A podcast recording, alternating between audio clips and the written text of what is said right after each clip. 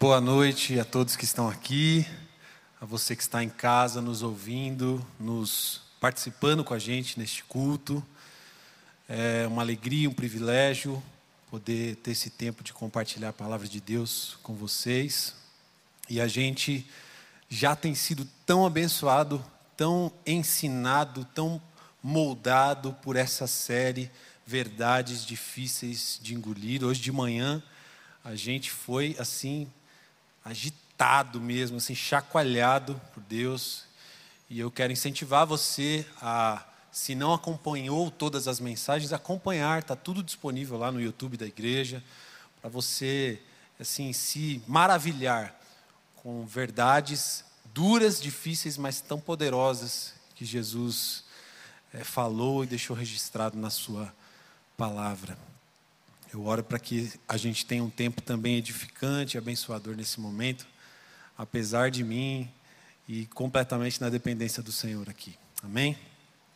Eu tempos atrás estava ouvindo, estava assim navegando na internet e tem, e tem umas páginas que compilam momentos inusitados, até engraçados assim, de cultos. É uma página de crente, tá?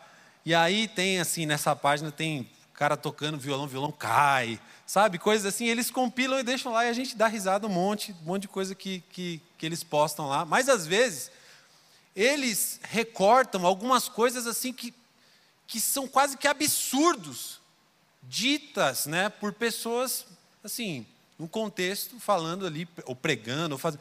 E aí, um, um desses recortes era uma live de uma, de uma mulher de oração, que entregava ali uns mistérios na live ali para quem, quem aparecia na live, ela revelava umas coisas. Eu não estou falando uma coisa que você nunca viu, não, né, gente? Assim, vocês já viram esse tipo de coisa, né? Se não, acho que eu preciso, assim, vocês são, estão muito mais crentes do que eu. Mas eu estava vendo ali, e aí, de repente, essa senhora fazendo essa, essa live, ela vira, no meio da live, falou assim, citou um nome, eu não me lembro exatamente que nome era, mas era tipo assim, Edmilson. Você está aí na live, né? Você está aqui me vendo, olha, eu tenho um recado de Deus para você. Ela falou assim: Edmilson, deu. Deus está riscando o teu nome do livro da vida. Já era, acabou sua chance, Edmilson. Cara, eu vi aquele vídeo e falei assim, meu Deus, eu, eu, assim, eu dei risada, mas eu, eu ri para não chorar. Porque eu pensei, meu Deus, como é que uma pessoa diz um absurdo desse? publicamente, numa live. De repente tem alguém com aquele nome ali, talvez ela tenha até lido né, nos comentários, e expulsou o cara assim do, do, do reino de Deus, já mandou o cara para o inferno, já foi lá no livro da vida, ela mesma riscou. Gente, eu achei um, um absurdo. E óbvio que uma pessoa, né, essa senhora está completamente, obviamente, essa, essa senhora está enganada, ela não tem e nenhum de nós, e nem qualquer que seja, tem o direito ou a autoridade para dizer algo desse tipo para alguém. Porque se Deus nos chama para representá-lo, Ele nos autoriza a pregar o Evangelho, a anunciar a boa notícia, a apontar para o caminho da reconciliação em Cristo Jesus, mas não de dar veredito para as pessoas dessa forma. Não é o nosso papel julgar as pessoas dessa forma, de maneira alguma. Nós estamos encerrando hoje essa série, né, Verdades Difíceis de Engolir, que tem como proposta, como o Dodô já disse, e eu também há pouco, lidar com essas duras verdades ditas por Jesus no Evangelho de João. E a verdade que a gente vai refletir agora foi dita no versículo 39 do capítulo 9 de João, quando Jesus disse o seguinte: Então disse Jesus, ou então Jesus disse: Eu vim a este mundo para julgar, para dar visão aos cegos e fazer que os que veem se tornem cegos. Eu vim a este mundo para julgar. A primeira, mas a a primeirinha mesmo parte desse verso é, é, quase que um fato indiscutível. Independente do que se pense a respeito de Jesus, é de comum acordo, pelo menos pela grande grande maioria é redundância, né? Pela maioria, que ele veio a este mundo. Quase ninguém discute isso, é uma coisa aceita. O que, o que se discute a respeito disso é quem Jesus é, ou quem dizem que ele é. Nós, que fomos alcançados pela sua graça, cremos no que disse João Batista. Ele é o Cordeiro de Deus que tira o pecado do mundo. Nós cremos que ele veio para nos redimir e nos transportar das trevas para a luz. Como é citado no Evangelho de Mateus, no capítulo 4, versículo 16: O povo que vivia na escuridão viu uma grande luz, e sobre os que viviam na terra onde a morte lança sua sombra, uma luz brilhou. Cristo Jesus. Nós cremos que ele veio a este mundo para nos reconciliar com Deus por meio da sua morte e ressurreição. Mas a verdade difícil de engolir na declaração de Jesus, em João 9, quando ele disse: Eu vim para julgar, é que apesar de Jesus ser o Cordeiro de Deus, apesar dele ser a provisão de Deus para o homem condenado, e incapaz de pagar a sua dívida, é inevitável que ele exerça o papel de juiz. Porque em Cristo Jesus a humanidade se define em duas partes apenas: os que creem e os que o rejeitam. A verdade dita por Jesus é tão difícil de engolir, porque ela vai confrontar muitas verdades ditas pelos homens. Aos céticos, Jesus, aos céticos, aliás, que dizem, não há Deus, Jesus disse, eu vim para julgar. Ou seja, eu sou Deus. A sociedade plural que a gente vive, que diz que não há uma só verdade, Jesus disse, eu vim para julgar. Como a gente já viu de, domingo atrás, eu, eu sou a verdade, Jesus disse. É eu que, eu que julgo. Eu sou a única verdade, o único Deus. Aos próprios fariseus, que resumiam Deus à sua religiosidade, ao seu conjunto de regras, pensando que obteriam a salvação por méritos, esforços próprios, Jesus disse: Eu vim a este mundo para julgar, ou seja, eu sou Deus, não vocês.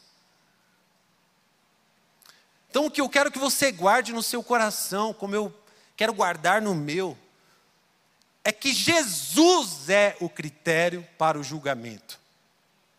Jesus é o critério para o julgamento.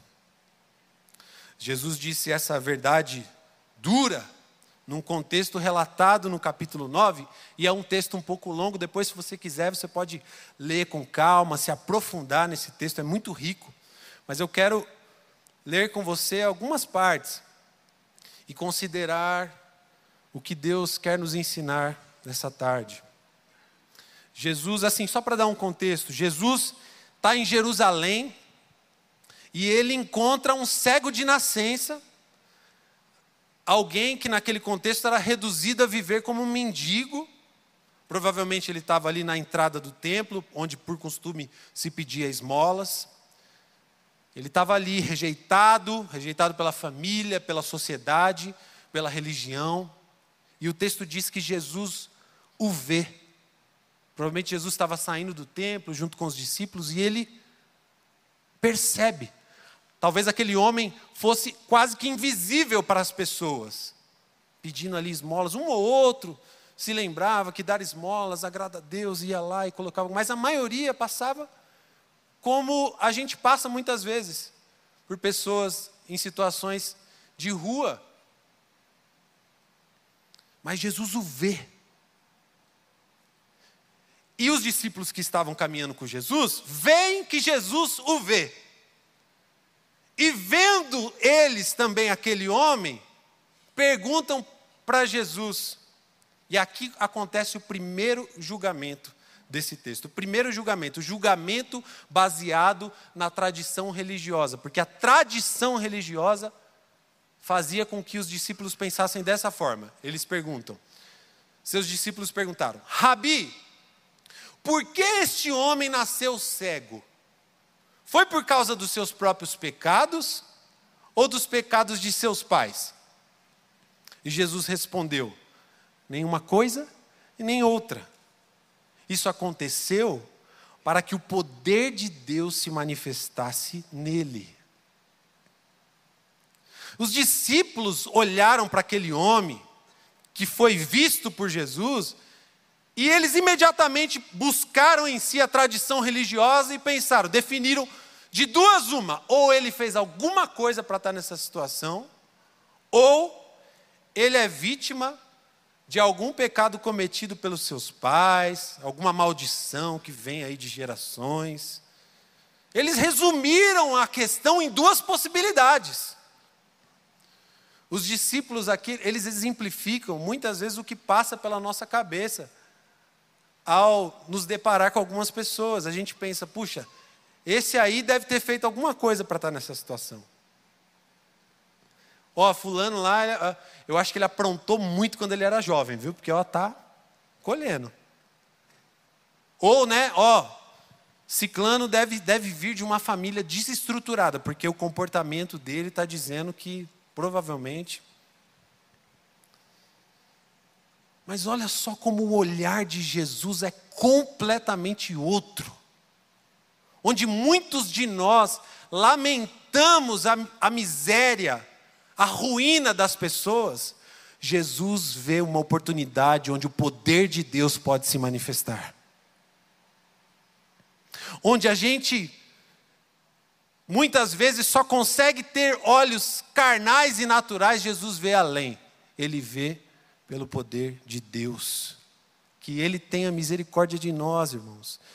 E nos ensine a ver como Ele vê, que Ele nos dê as lentes da graça, que Ele nos dê uma visão que compreenda a grandeza do poder de Deus, que Ele potencialize os nossos olhos da fé para enxergar pessoas transformadas pelo Evangelho. Lembre-se, lembre o seu coração. Jesus é o critério para o julgamento, não o que as nossas tradições carregam. Então Jesus em seguida ali faz uma mistura de saliva e terra nossa, deve ter sido uma coisa. Ainda bem que o homem era cego, porque imagina ele vendo, né? Jesus dá uma cuspida no chão e mistura ali aquela lama e pega e passa nos olhos dele. Como ele não viu nada, então está tudo bem. O que, que é isso? É um gel, alguma coisa assim? e ele passa nos olhos do homem fala assim: vai se lavar em Siloé. Olha que interessante, eu estava até conversando essa semana com o pastor Daniel Reis, ele estava me falando que ali naquela região haviam vários tanques disponíveis, mas Jesus escolhe o tanque que ele deveria se, se lavar, o tanque de Siloé, que significa o tanque do Messias. O tanque, o nome do tanque é o enviado. Jesus ele ele ele assim gosta de deixar nos detalhes, né?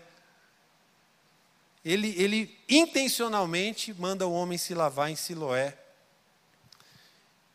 E aí diz o texto que o homem volta completamente restaurado, a sua visão plena, voltou enxergando. E aí, em seguida, começa um segundo julgamento. Um julgamento dos seus vizinhos e as outras pessoas que conheciam aquele homem como mendigo. Então, aqui o segundo julgamento é um julgamento baseado no conhecimento do passado. Enquanto os discípulos o julgaram pela tradição, sem conhecer, não sabiam da história, não sabiam nada, mas pela tradição, agora os seus vizinhos e as pessoas que o conheciam julgam por saberem quem ele era. E eles perguntaram, no, vers, no versículo 8, né, na parte B do versículo 8: Não é este homem que costumava ficar sentado pedindo esmolas? E alguns diziam: Não, não é, só parece com ele. E o mendigo, porém, insistia: sim, sou eu mesmo. Eu me lembrei, gente, eu, eu, acho que eu já devo ter contado essa história aqui, mas essa história é muito marcante para a minha vida, porque é, foi muito impactante o que aconteceu. Eu, durante o colégio, assim, aliás, todo todo meu período letivo, eu sempre fui um cara, eu atraía, eu tinha uma coisa assim com, com briga. Se estourava uma briga, eu ia apanhar, ia, iam me colocar no meio, alguma coisa ia acontecer, pra, ia dar errado para mim. Mas, mas, o cara que fez o problema saiu ileso, mas eu, eu, eu ia apanhar, eu ia sofrer alguma coisa e tal. E aí no colégio tinha um cara que eu morria de medo, porque ele era o cara assim da escola, todo mundo respeitava. E, tal. e esse cara me ameaçava, assim, me fazia aquele bullying bem pesado. Eu, eu não sei né, o que representa ser ameaçado na zona oeste de São Paulo, na zona sul, mas ser ameaçado na zona leste é uma coisa que você deveria considerar preocupante. Então eu morria de medo, eu saía da escola vendo se não tinha ninguém. Às vezes ele me via na saída e falava, é hoje. Eu já, já acelerava o passo. Meu Deus, mas eu ó, sofri. Foi um ano sofrendo e correndo daquele cara. No colégio a gente já era tudo adulto, tá, gente? Os caras barbados lá fazendo o, o, colegial pela quinta vez. E aí, beleza. Graças a Deus sobrevivi ao colégio, me formei, o tempo passou, anos passaram. Um dia eu estou tocando na igreja ali, cantando, tal, no, culto, na hora do louvor. E eu avisto, meus olhos, meus olhos que já tinham visto aqueles aquele olhar furioso, já tinham experimentado. Meus olhos lembraram e viram aquele rosto lá no, nas últimas cadeiras. Falei, mano, meu Deus, é o cara. Não é possível que ele me achou depois de tantos anos, Senhor. Na igreja, eu estou aqui, não é possível. Aqui ele não vai fazer nada, né? Mas e lá fora? E eu fiquei, imagina, irmãos, no meio do culto eu pensando, meu Deus, será que esse cara vai me bater aqui? Depois de adulto, aqui na igreja? Não é possível. E aí, beleza, aí passou o culto e eu orando, né, no espírito ali, falando com Deus. Guarda o teu servo, Senhor. E aí, no fim do culto, o cara sai lá de trás e vem andando pra, em direção do palco. Eu falei, mano, ele me viu. Meu Deus, ele está vindo, ele está vindo. Ele foi chegando perto, chegando perto. Chegou assim pertinho, eu, eu olhando meio para lá, assim, tentando puxar assunto com alguém. E ele fez assim, ei. Falei, mano, ele está me chamando. Desce aqui, eu queria. Posso falar com você? Eu falei, claro, você que manda, né? Sempre foi assim. Desci. Falei, oi, tudo bem? Ele falou, você lembra de mim? Eu, eu não sabia o que responder, gente. Eu fiquei assim, então, se eu falar que sim, ele vai, né? Já vai ter uma autoridade sobre a minha vida.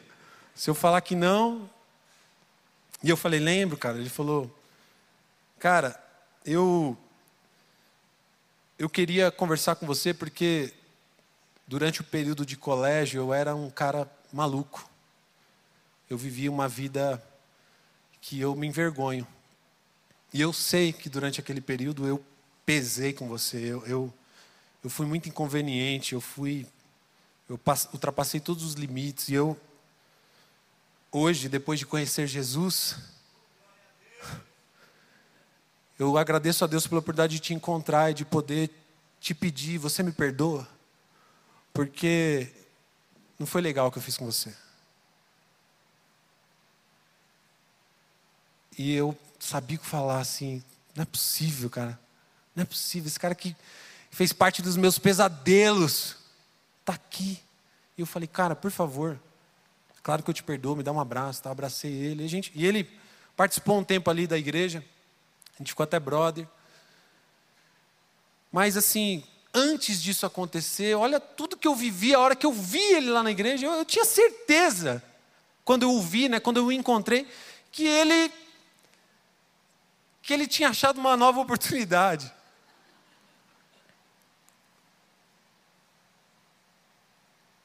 Mas eu aprendi naquele dia que Jesus é o critério para o julgamento. Não o passado. Não o que se conhece do que a, as pessoas fizeram, de quem elas foram. A partir de Jesus, elas devem ser julgadas. A história continua, a história do cego, e depois de um interrogatório ali dos seus vizinhos, eles levam, eles o levam para os fariseus. E aqui, gente, aqui é onde praticamente a gente consegue ver no texto, depois você, a gente vai ler uma boa parte aqui, mas é impressionante. Eles praticamente montam um tribunal, porque agora temos o réu, temos os promotores, temos o júri, temos a testemunha, tem uma plateia, Está o, o, o, tribunal montado, e aqui começa o terceiro julgamento, o julgamento baseado na obstinação. Vamos ler a partir do verso 13 do capítulo 9 de João. Diz assim: Então levaram aos fariseus o homem que havia sido cego, pois foi no sábado que Jesus misturou terra com saliva e o curou. Os fariseus encheram o homem de perguntas sobre o que havia acontecido, e ele respondeu: ele colocou terra com saliva em meus olhos, e depois eu me lavei e passei a enxergar. E alguns dos fariseus disseram: Esse homem não é de Deus, pois ele trabalha no sábado. E outros disseram: Mas, mas como um pecador poderia fazer sinais como esse? E havia entre eles uma divergência. Mas perceba dos fariseus dizendo: Este homem não é de Deus. Eles estavam obstinados. Eles já tinham um veredito antes mesmo de começar o interrogatório. Jesus é, é, é falso, Jesus é um impostor.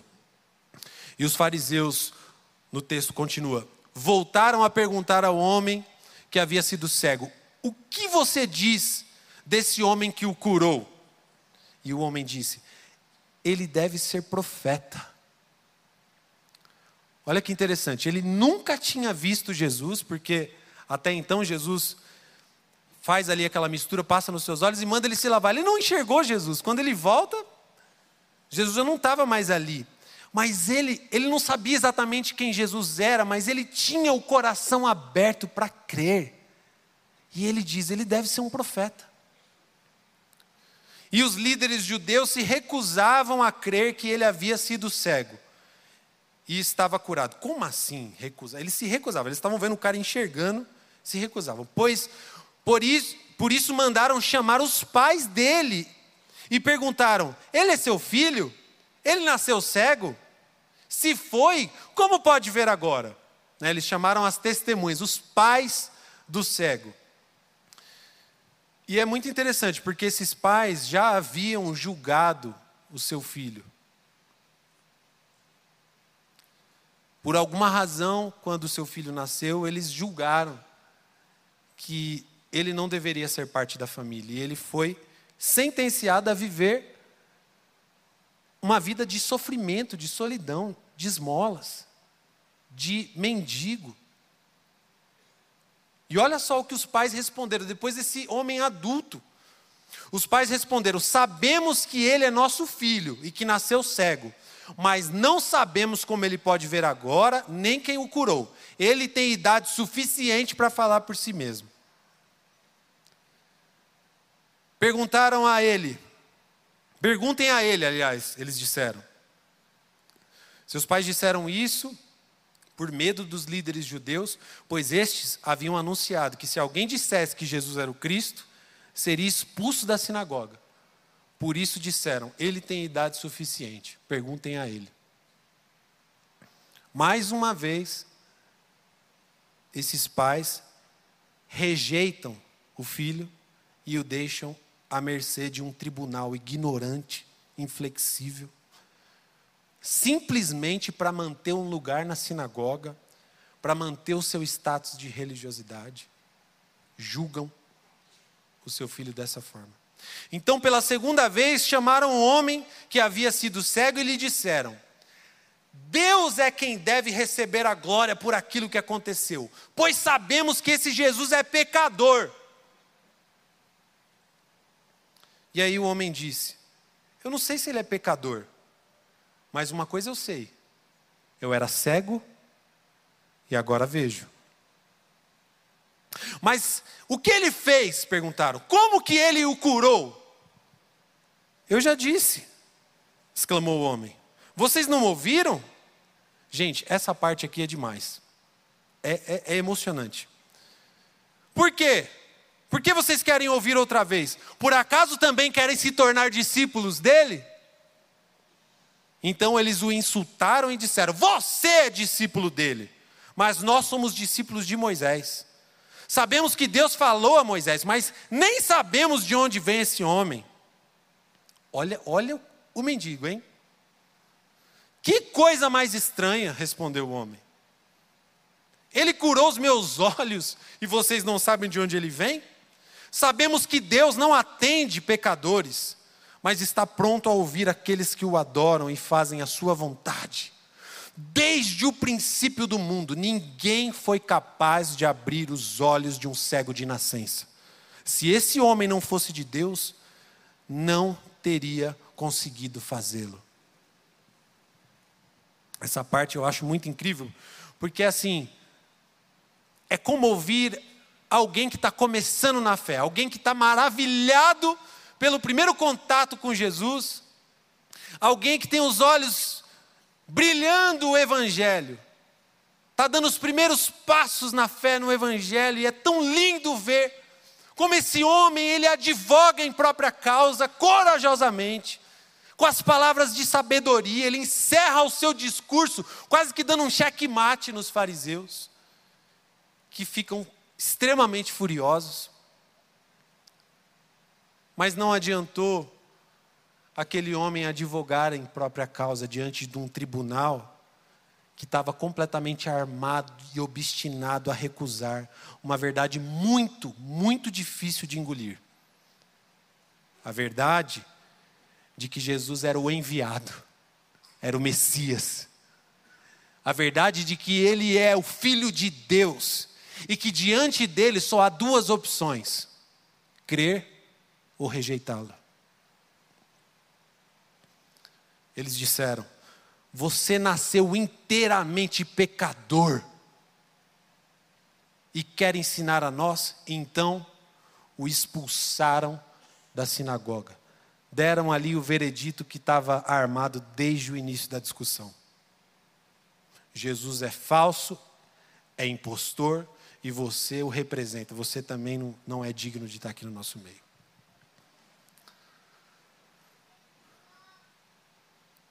O texto continua dizendo que Jesus soube do que tinha acontecido e Jesus sai para procurá-lo. Jesus o encontra e pergunta para ele: Você crê no filho do homem? E o homem disse: Agora, vendo Jesus com seus olhos naturais, quem é ele, Senhor? Eu quero crer nele. Olha o que Jesus diz, gente. Você o viu e está falando com ele. É como se Jesus estivesse dizendo para ele assim: Olha apesar de não enxergar com olhos naturais,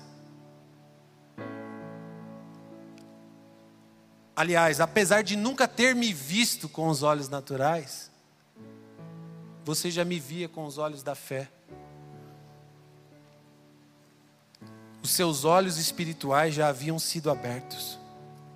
E aí o texto diz que o homem confessa a sua fé. Eu creio, Senhor, e o adora. Que texto precioso. Eu, eu realmente acho que você deveria ler mais algumas vezes e absorver tanta riqueza que ele nos oferece.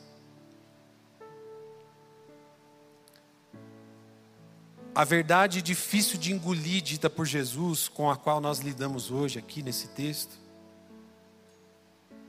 é, na verdade, um remédio que contém cura definitiva para a nossa vida. Porque a afirmação de Jesus, eu vim para julgar, significa que nós não seremos julgados pela tradição religiosa representada pelos discípulos quando perguntaram: quem pecou? Ele ou os pais dele? A afirmação de Jesus, eu vim para julgar, significa que nós não seremos julgados pelo nosso passado, como o cego foi julgado pelos seus vizinhos e aqueles que o conheciam.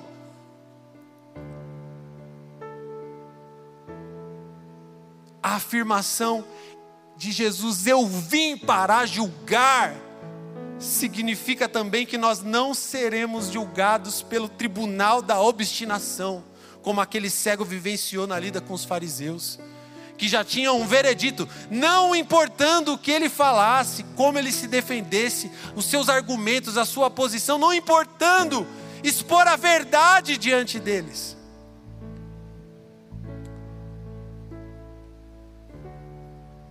O que essa afirmação difícil de engolir de Jesus nos diz é que Jesus é o critério para o julgamento. Jesus veio para nos julgar a partir de um encontro com Ele. Ele não nos julga com base em quem nós somos, mas Ele nos julga com base em quem Ele é para nós. Se nós cremos nele e o confessamos como nosso Senhor, Ele não será apenas o nosso juiz, mas será também o nosso advogado. Se o reconhecemos como Filho de Deus, Ele nos julgará inocentes, ainda que os nossos acusadores julguem o contrário, ainda que o inferno diga o contrário ainda que os nossos pecados digam a nós mesmos o contrário. Jesus é o critério para o julgamento, e a boa notícia do Evangelho é que nenhuma, nenhuma condenação há para aqueles que estão em Cristo Jesus.